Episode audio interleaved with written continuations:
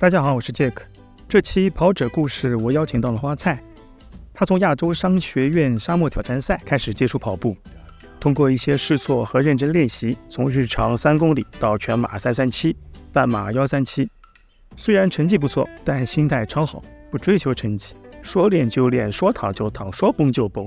由于工作的关系，没有办法请花菜直接对聊，他还想不出说些啥。我给他列了个大纲。他说：“这点东西十分钟就说完了。”然后他认认真真的录了两三遍，单人 solo 了四十分钟。好，我们一起来听听花菜的分享吧。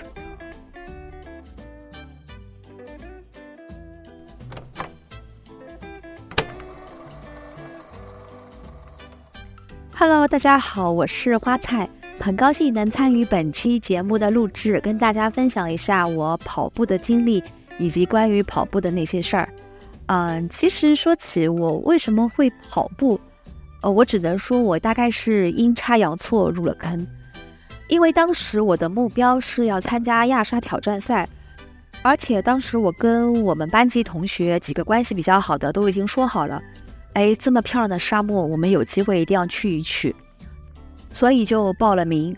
嗯，但是在报名的时候呢，他们都临时的放了我鸽子，以各种的借口和理由。那最后只有我一个人报名。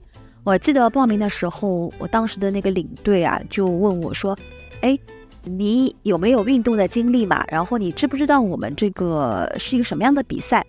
其实说实话，我对这个比赛到底是什么样子的，我其实没有什么印，没有什么概念。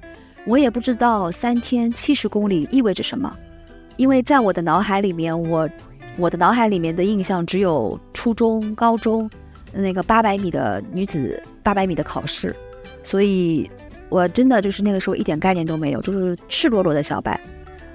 然后就领队开始发一些课表，然后跑个五公里呀、八公里啊，嗯，直到那个时候我才知道，大概知道五公里是一个什么样的概念。就之前的话，我肯定都是不知道的嘛。然后那个时候我才会想啊，原来三天跑七十公里。并不是很容易，你才会对这个比赛有一点的敬畏之心。后来我就去了 A 队，代表学校参加了比赛嘛。不管怎么说，也是三天坚持下来，顺利跑完了。嗯，你要说走完了也行，就是这么个意思。然后去了比赛之后，你才会发现，原来其他院校他们的 A 队都很强。因为他们为了这个 A 队的名额，可能是备赛了一年，然后每个月跑个几百公里，才能够争取到这一个名额。而我们院校就相对来说容易很多，嗯，因为我们首先人数就不够，就是领队其实只要把我们凑齐了人，能够参加这次比赛就可以了。虽然听上去有点心寒啊，但但其实这是个事实嘛，就是。你通过这次比赛，你也认识到了，其实跑步并不是一件很容易的事。其实要有各方面的训练，包括你的有氧啊、你的耐力啊，还有你的力量啊，都都要需要一个比较科学化的训练才行。也就是那次亚沙比赛，我开始回来以后，我就开始报名参加了健身吧。然后我去了健身的一个工作室，然后在那里认识了现在的跑圈网红大 G。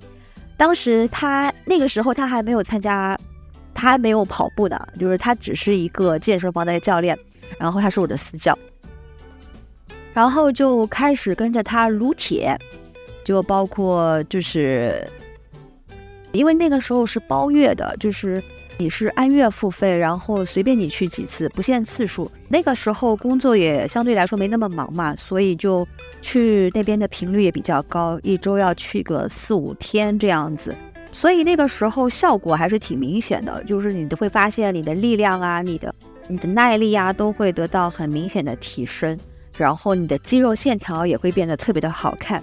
而且那个时候呢，我对饮食也特别的注意，基本上不吃。就是高碳的东西，呃，因为后来效果太好了，所以我就连低碳的都戒掉了。但就是太激进了，直到后来发现，就是自己的姨妈都出走了，所以后来去了医院，医生经过医生的劝诫跟调调整，啊，就慢慢的在恢复那个糖类的摄取嘛，然后开始吃米饭啊什么的，就开始慢慢的恢复了。所以通过那件事情，我也开始慢慢吸取了教训，也就知道了，嗯，不能做任何事情都不能太激进、太极端，你一定要留给自己一点余地，不然的话只会适得其反。还是要科学、营养、健康的减重，嗯，塑形才是好的。至于为什么说大鸡练得很，是因为我记得我好几次都想，我都被他练得想要吐了。就他会变着法子来折磨你，就 可能每个健身教练都这样，但我总觉得他特别的狠。像其他的教练，有时候他不在，会有其他的教练带我嘛。你卖个萌啊，怎么样啊？甜言蜜语的说两句啊，那就过了嘛。但他不行，他就哎呀，就好累啊！我尤其是特别讨厌练那个什么有氧心肺这个，就。就是你练完波比跳，练完波比跳，它会让你去练那个弓箭步蹲。弓箭步蹲练完以后，你就去跳绳。你跳完绳以后，再去练开合跳。开合跳练完以后，你再去练什么散壶铃。甩完壶铃以后，你再要兜一圈去去抡，去去那个滚那个轮胎嘛，就特别大的那个轮胎，就是练你全身力量的那种。那个轮胎滚完以后，再让你去跑步机上面再去冲刺跑多少，跑个几分钟这样子。所以整个一圈下来就特别的累嘛。然后他也不止一圈，他要好几好几个来回。他甚至还会把他的学员串起来，就是 A 接 B，B 接 C，C 接 A 这样子，大家轮流做。他说这样子你们也就不无聊了。然后在大街那边健身的时候。我才开始慢慢的就是从三公里能够跑进五分钟，这样子就开始慢慢的在训练。但那个时候也并不是说我就是跑步只是我健身很小很小的一块，而并不是因为我健身去辅助我的跑步的，是这么一个概念。后来我教练就是大鸡，看我跑得这么起劲嘛，他也就心痒痒。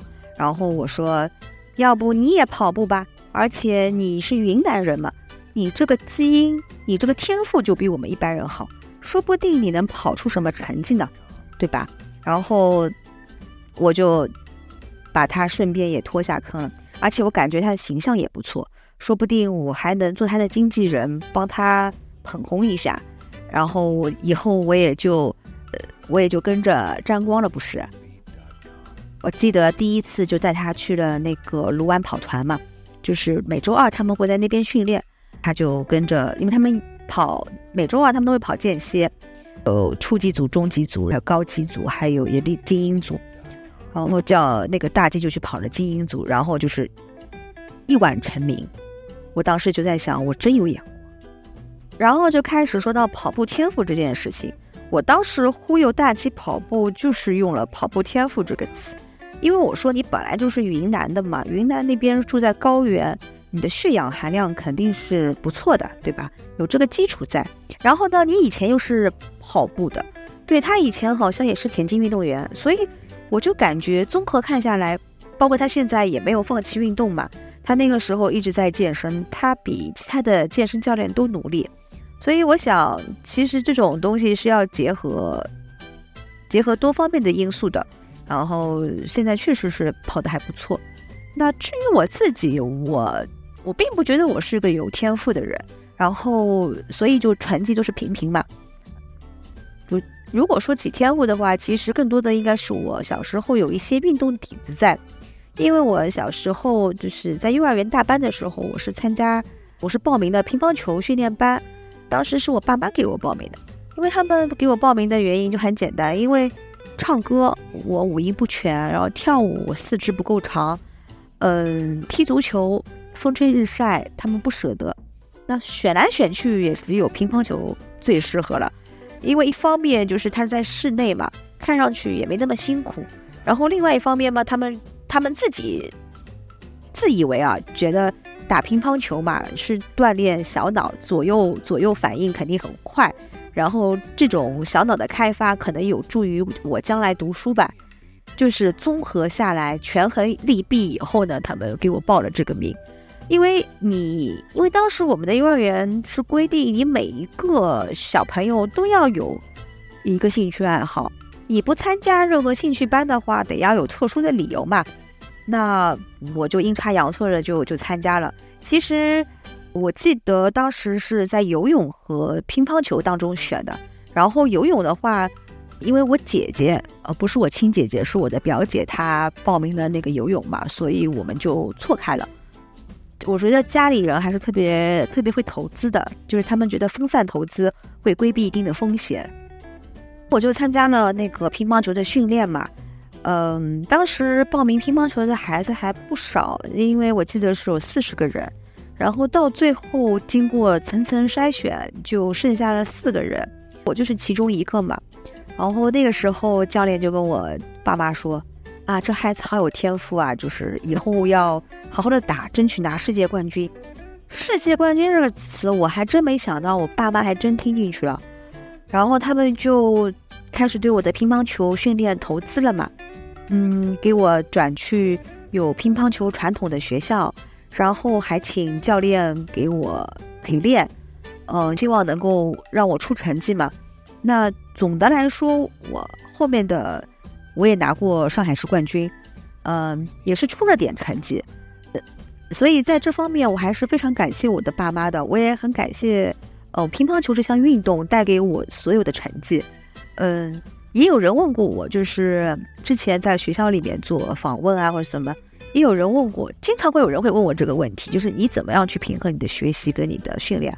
其实我想说的是，首先我并不认为乒乓球跟训乒乓球训练跟那个读书是需要平衡的东西，因为我就是读书读累了，我就去打会儿乒乓球。然后乒乓球打累了，我再去读会儿书，我觉得这是完全很顺理成章、很自然的事情。我并没有把乒乓球当做一个负担，是我额外要去投入的东西。可能我是真的挺喜欢这项运动的，所以就并没有觉得特别的有压力。那你回到跑步这项运动，那我能想的就是说，嗯，乒乓球这跟跑步的关联，可能就是在于。你手，你从小就会有艰苦奋斗跟吃苦的一些精神嘛？因为我觉得从事任何的运动的话，你吃苦肯定是必要的、必经的路程。嗯嗯，然后乒乓球它锻炼的毕竟是一个，更多的是一个协调性跟灵敏性。但嗯，这两个点在跑步的跑步能力当中其实也会有所体现。它。除了心肺能力、耐力，嗯，还会有一些协调性跟灵敏性的一些要求。那我觉得可能更相关的就是协调性跟灵敏性吧，这是可能跑步也需要的一些技能或者是一些身体素质。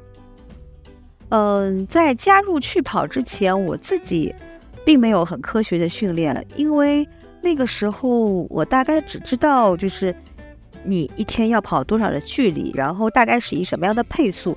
只有配速和距离的概念，并没有像 EMT 这种心率的概念，以前是完全没有的。然后我的首马其实是在一八年的上马嘛。说起我为什么会去跑一八年的上马，其实完完全是由于我自己嘚瑟。那是因为我一七年十二月那个时候，我不是在跟着大鸡健身嘛。嗯，虽然跑步不是我的重点项目，但是健身还是还是有效果的。然后我参加了苏州苏州的，就是半太湖半马，跑了一个半马，首半马是一小时五十二分。然后对于一个首次参加半马的人来说，应该是挺挺好挺好的一个成绩了。嗯，所以那个时候就在大家的。有意无意的吹捧下了，然后我就开始轻飘飘了，然后觉得，哎，我是不是在，我是不是可以挑战全马了？全马不就是两个半马吗？我现在想想，原来真的自己好无知呀，这个是，对对对自己当当时还是太年轻了一点啊，所以那个时候就开始参加了，呃，其实。十二月份跑完苏州河，然后到了第二年的十十二十一月嘛，就是半马，就还有一年的时间。然后我这个一年其实就没怎么跑过。然后到了，然后到了九十月份嘛，快要跑，就是你先要确保你自己中签嘛。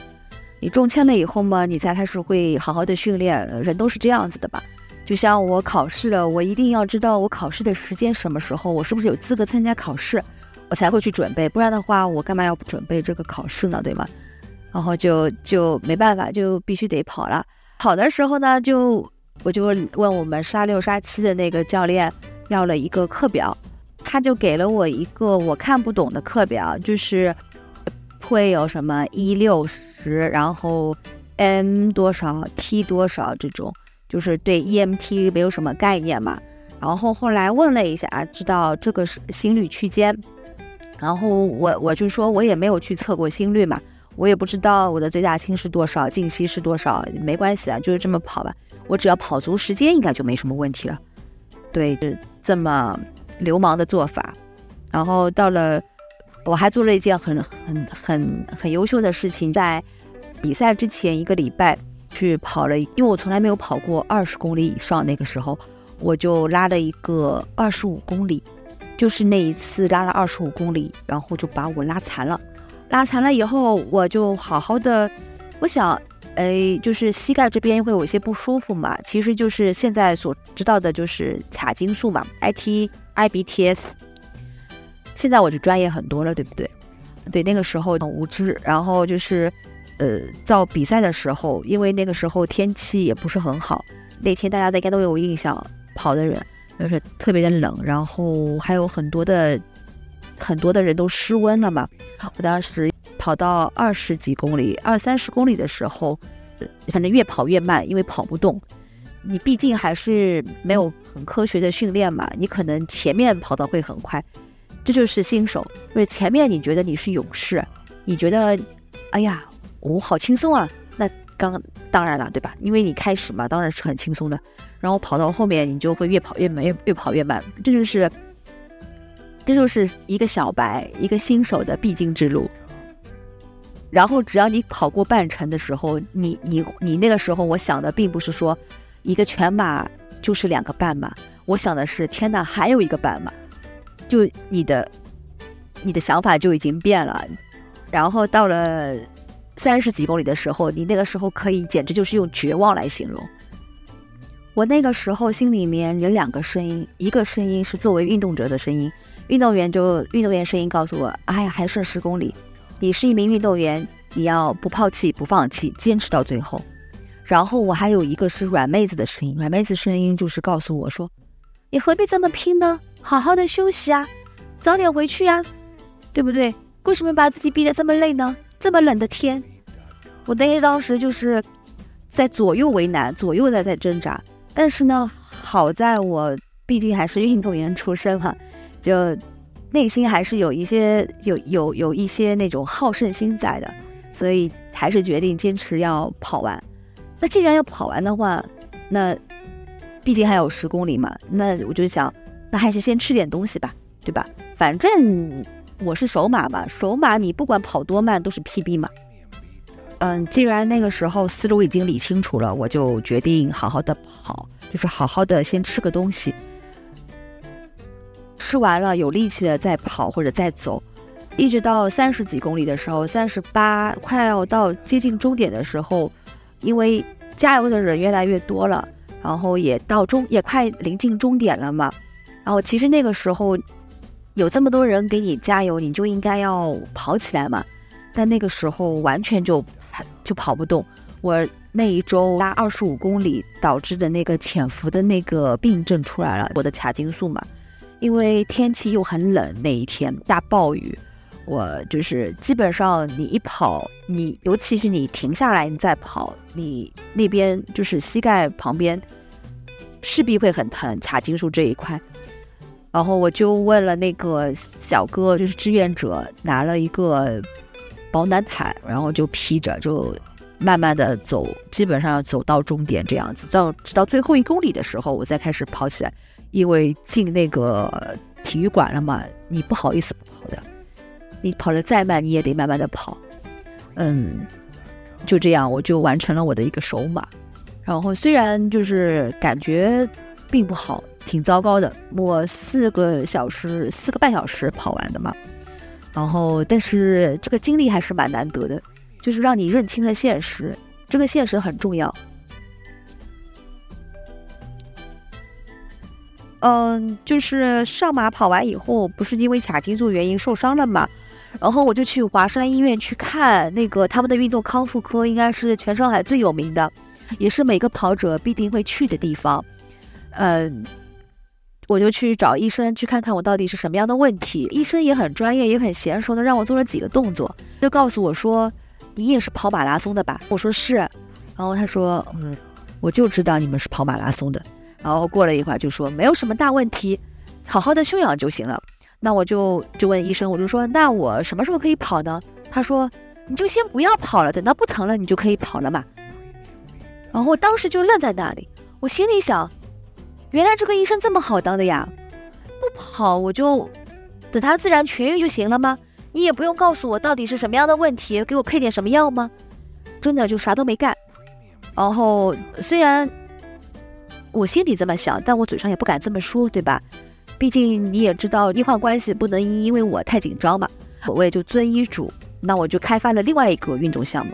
那个时候就是普拉提，在我们那边也挺流行的，因为普拉提就是有什么康复理疗的那个那个作用嘛。我就去参加了普拉提这个班，然后也跟着我们的普拉提老师在练，然后练了一段时间。确实，这个腿就好了很多，但是这个好，但是这个好到底是因为普拉提的效果，还是因为我遵医嘱的效果，我就分不太清楚了，也不太好说。然后你会发现，等你就是稍微好一点的时候，你跑步嘛，你开始还是会疼，然后等你身体热开了以后呢，哎，你这个膝盖就会好很多，就这个症状就会减轻。然后你还是能够像正常的跑步一样去跑，啊，那个时候呢，那个时候呢，再结合一些专业的知识了解下来，就应该是 ITBS，就是髂筋束综合症嘛。然后你拿着这个髂筋束综合症去问，就是我们跑圈的大神，他们可能都是认为就跟你平时生病感冒一样，是一个很正常的小事儿，并不是一件很值得。值得好好的去研究的一个大事儿，就不外乎就是你要把你的肌肉放松，然后再把你的臀肌给建立起来。那现在的话，我也可以这么说，就这个就感觉就像人吃五谷杂粮一样，你只要跑步，你多多少少都会有一些伤病的。那从情理上来讲，我可以接受这样的说法，但是，嗯，我真的不太愿意去让自己有一个受伤的经历，毕竟这个经历。和过程还是比较难受的嘛。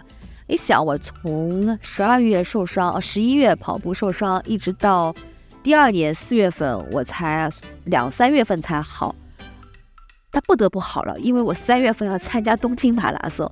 对，很不巧的就是我中签了。然后这个签你还无法拒拒绝，因为听说他中签率特别的低，好像只有百分之八吧，比上马的中签率都还低。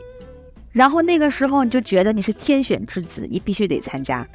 我还去特地两月份还飞了趟新加坡，把我的脚，因为我我觉得就是有病成医。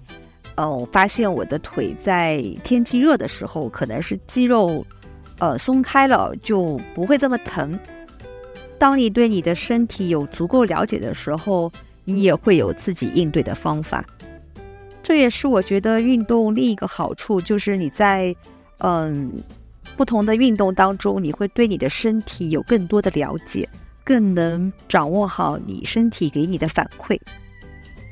然后到了一九年的两月份，我就飞了一次新加坡，我在新加坡一个礼拜就把我的髂筋束给算是彻底弄好了。然后在三月初，我就参加了东京马拉松嘛，然后。跑了大概四幺五这样子，就是 PB 了，比上马 PB 了十五分钟，所以也是一个不错的成绩。虽然基本前面就是从上马结束到三月份当中就没怎么跑过，但还是 PB 了。我觉得可能也是跟运动有点关系。所以不管怎么说，我说多运动对你的跑步多多少少还是有些帮助的，无论你这个运动的强度是怎么样子的。而且交叉运动是有必要的。然后另一方面，我对日本东京马拉松的那个印象非常的不错，无论是从他的赛前的组织，嗯，包括你领物资啊，然后到比赛场地的一个氛围啊，以及赛后的一些服务啊，我都觉得他真的是属于为什么是世界大满贯的赛事，还是有一定的道理。他说日本的服务，呃，还是很值得我们去借鉴和学习的。从赛事组织上面，当然后来我参加了国内的无锡马拉松啊什么的，也有一些大的赛事嘛。然后我觉得无锡马拉松的赛事组织也是很不错，对，有点贴近日本的那个服务。但是因为毕竟我们这边人多嘛，中国的人口还是比较多的，就是整个整个基数大，然后导致参加马拉松的人其实基数也挺大的。然后在服务当中。难免会有一些疏漏啊，怎么样？但我觉得还是可以理解。然后东京马拉松跑完以后，就是稀里糊涂跑完，因为我不像一些大神，他们可能会认为六大满贯赛事还是要比较认真的去对待嘛。对我来说，只要有机会参加就可以了。我并没有对那个马拉松有寄予很大的期望，或者有很高的目标。我觉得有机会参加就参加，没有机会参加也也不在。也不在乎，我也不影响我平时的自己的训练跟跑步吧。东马结束以后，就开始有一些疫情的那种传闻出来了嘛。我们因为是外资企业，所以就会在家办公。嗯，那个时候呢，就是嗯，后来我之前的教练嘛，他就说：“哎，你现在好像也在家办公吧？你也比较有空。”当然，我不知道他是哪里得出来的结论，我比较有空啊。哦，说要不要参加那个去跑的一个训练营？这是一个什么科学的训练营？就给我推荐。然后我想，哎，反正确实啊，不管怎么样也被他说对了。好像闲着也是闲着吧，我就参加一下吧，就看一看到底怎么样的科学法。然后这主要是因为之前工作也比较忙，不想给自己太大压力，就觉得跑步就自己开心，随心情跑就可以了。也不需要有什么科学的训练嘛，而且就是我对什么跑三三零啊、什么三幺五啊，什么都没太大没有太大的执念，所以当时也就抱着试一试的心情报名了。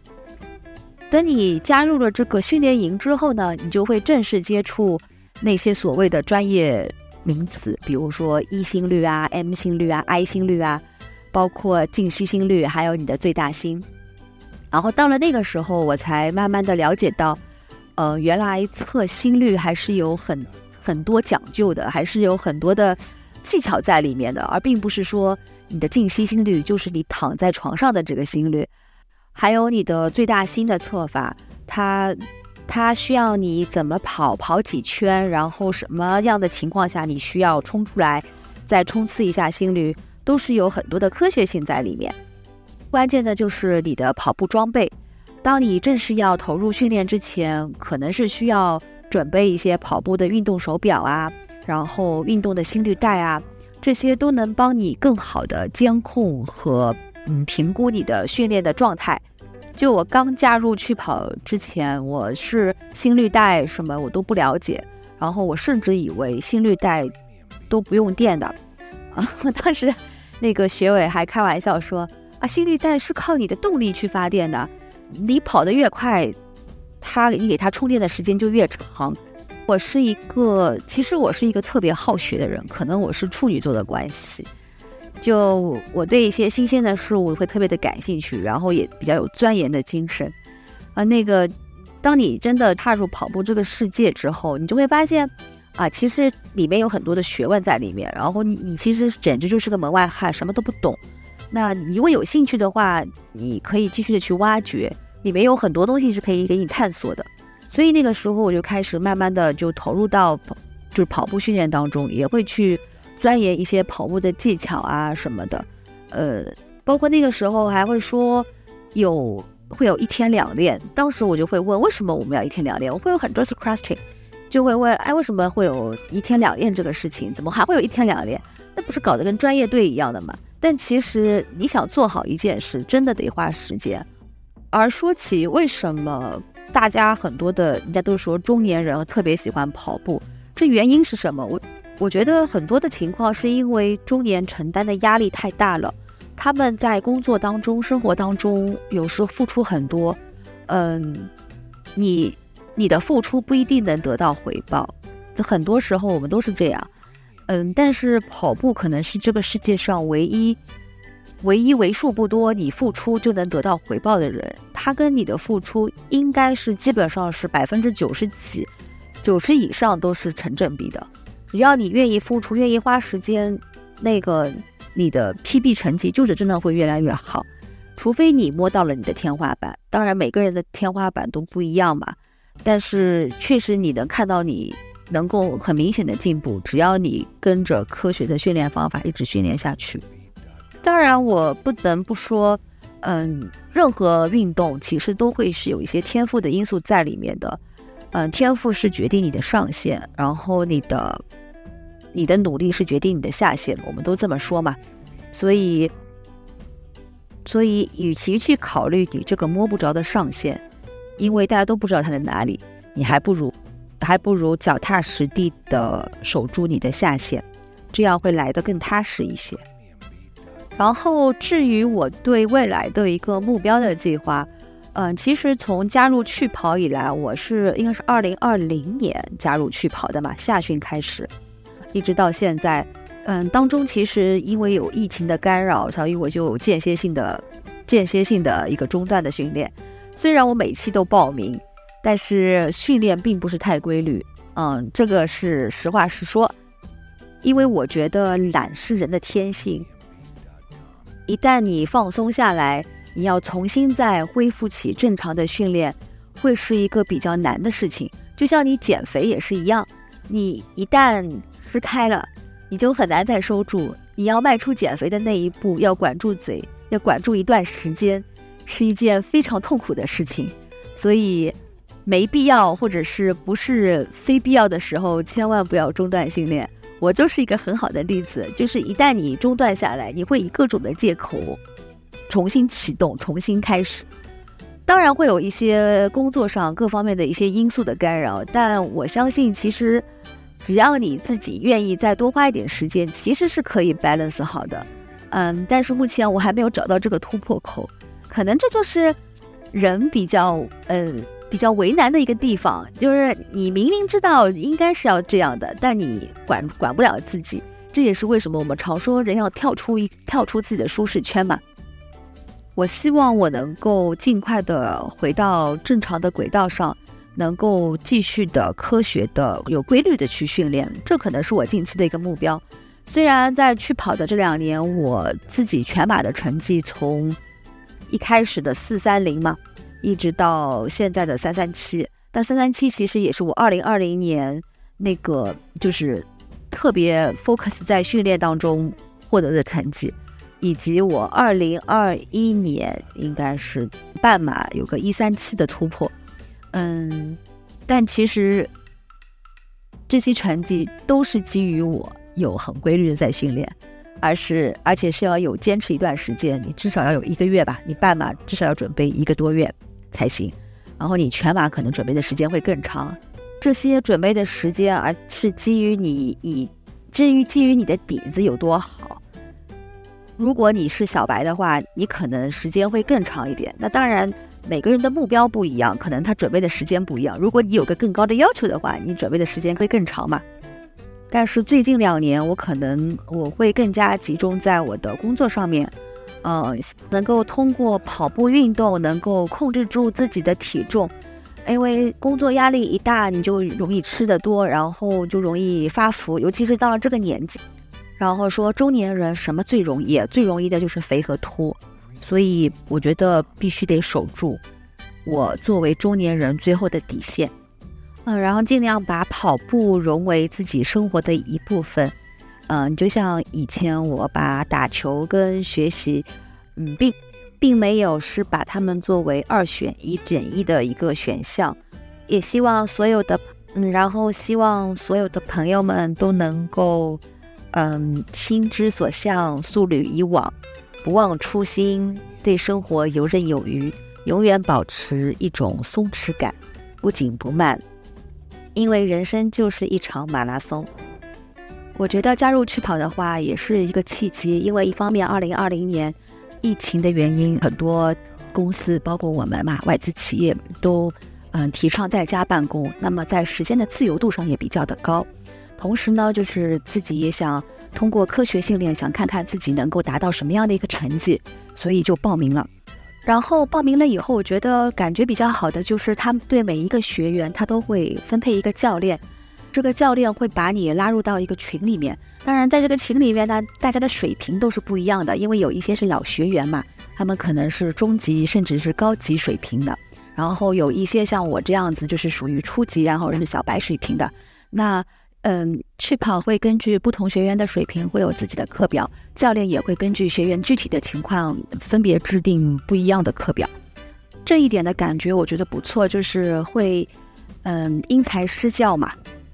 另外就是，当你有了，嗯，有了一个小群，然后的话，呃，就感觉是比较有归属感。然后每你会发现每个学员都在讨论自己跑步的一些问题，有些问题呢，可能是你以前在自己黑练的时候有遇到过的，所以这也是一个互相交流、互相切磋的一个平台。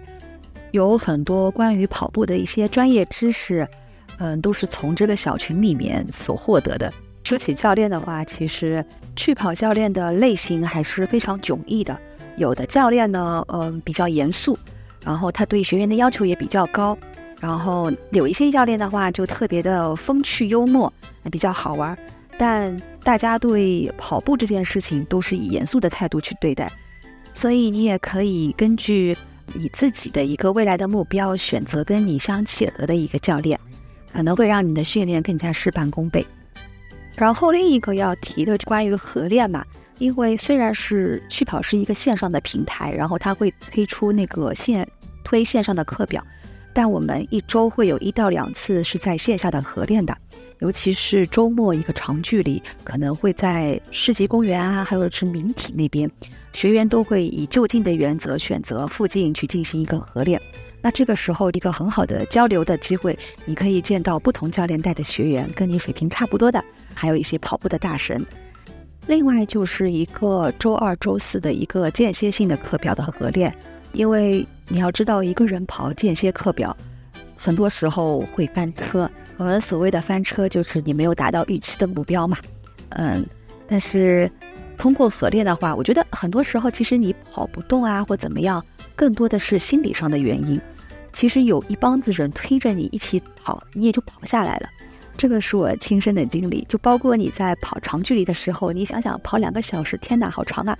但是其实有一群人跟你一边聊聊天，嗯，然后大家你看着大家一起跑，你也会不自觉的就跑下来。所以有的时候我觉得合练其实也是你成绩进步的一部分，也是很重要的一环。合练完了以后。你也可以去跟大家一起吃个午饭啊，去撸串啊，周末就这么过去了，还是挺有意思的。那个时候就是你我的跑步的专业知识得了非常得到了非常大的提升，什么丹尼尔斯的训练法呀、心率跑法呀，然后你自己也会去钻研很多的课本，嗯，你会对你的就是你你会要求的更多。当你在越是 PB 了嘛，它其实是一个正向的一个循环。你 PB 了，你就会觉得啊，我这样训练是有成果的，我你就会更努力的去投入训练，你会去钻研更多的知识，然后你会请教更多的教练，嗯，怎么样去嗯提高你的跑步能力？你也自己会去查阅一些书籍，然后你还会各方面的注重饮食的营养，就是你会把跑步真的当做一件事情来做。